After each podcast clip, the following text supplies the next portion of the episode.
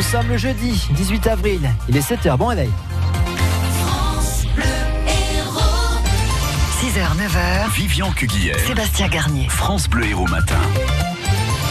Dans ce journal, doigts dans les yeux, morsure et étranglement lors d'un match de rugby entre la Grande Motte et Corneillan. Rien ne va plus au PSG, mais d'abord le débat autour de la reconstruction de Notre-Dame de Paris. Faut-il rebâtir la cathédrale à l'identique ou différemment avec les matériaux et les contraintes d'aujourd'hui?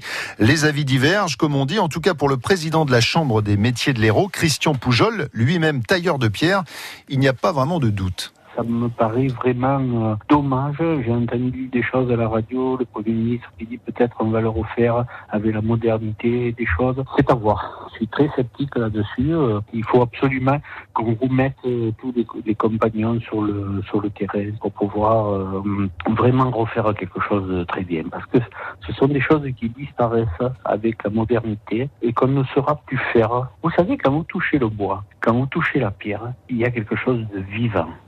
Parce qu'aujourd'hui, tout est carré au poil. C'est pas ça que la nature nous a donné. Il faut refaire à l'identique. C'est même pas une histoire de religion, c'est le patrimoine français. Donc là, il faut absolument le préserver pour nos enfants et nos petits-enfants. Un monsieur reconstruction a été euh, nommé. Le général Jean-Louis Georgelin, ancien chef d'état-major des armées. Le gouvernement lance un concours international sur euh, la flèche de la cathédrale qui s'est euh, spectaculairement effondrée lundi soir.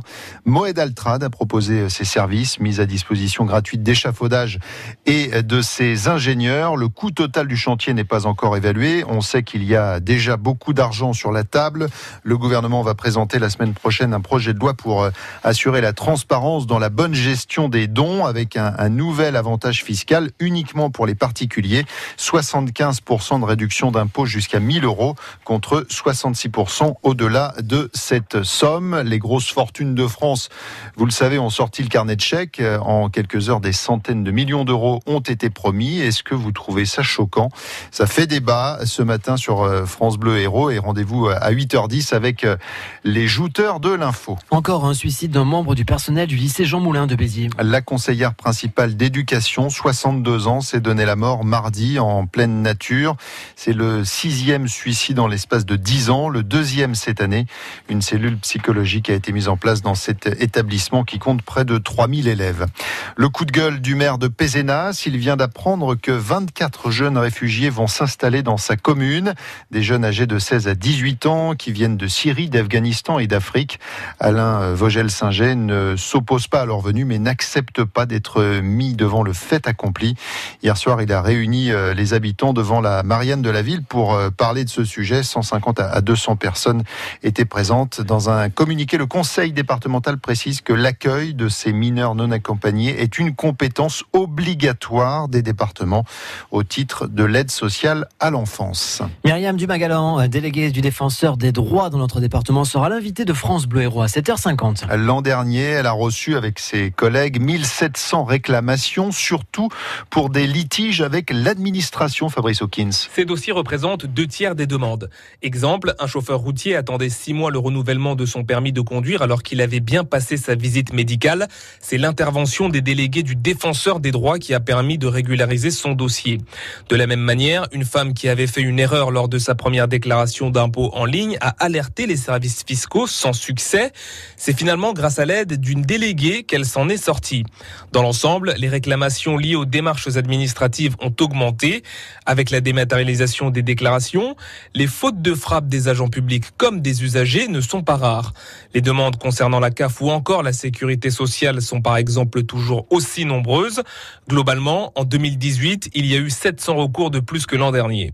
Et on en reparle donc tout à l'heure avec la déléguée au droit à 7h50. Des parents d'élèves de plusieurs écoles de Montpellier ont prévu de manifester ce matin contre les réformes blancaires au Pérou à 10h30, à la Comédie à 11h, avant de se rassembler devant le rectorat. Attention aux perturbations à la SNCF. Les cheminots sont en grève aujourd'hui. C'est un mouvement local qui touche le Languedoc-Roussillon. La 75 coupée dans les deux sens cet après-midi entre l'Odève Nord et le Kélar. Il s'agit toujours du chantier de sécurisation pour éviter euh, les éboulements. L'autoroute restera fermée de 13h à 16h heures, des déviations sont mises en place. Un match cauchemardesque pour les joueurs de rugby de la Grande Motte. Dimanche dernier, ils jouaient à Bessan contre l'équipe de Corneillan. C'était les quarts de finale du championnat Occitanie, euh, le plus petit euh, niveau euh, régional.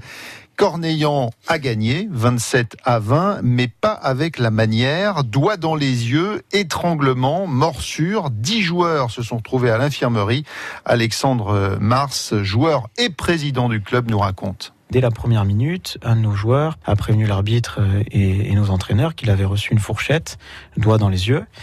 Il a montré son œil à l'arbitre, œil tout rouge et gonflé, et l'arbitre a dit écoutez, j'ai pas vu, je vais surveiller. J'ai un joueur qui est sorti, qui était en incapacité totale de continuer le match juste avant la mi-temps, pour une fourchette, un doigt dans les yeux, qui lui a causé un ulcère à l'œil, une kératite, c'est-à-dire des trous dans la cornée, et qui lui a causé quasiment, je crois, dix jours euh, d'interruption de temps de travail.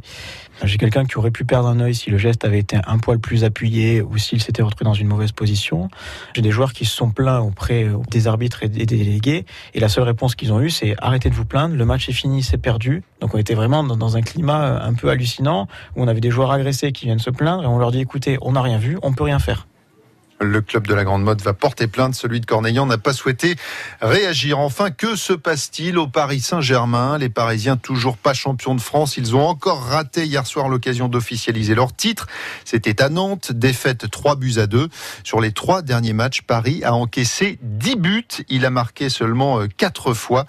Deux défaites consécutives en Ligue 1, deux défaites en trois jours. C'est tout simplement du jamais vu depuis novembre 2011.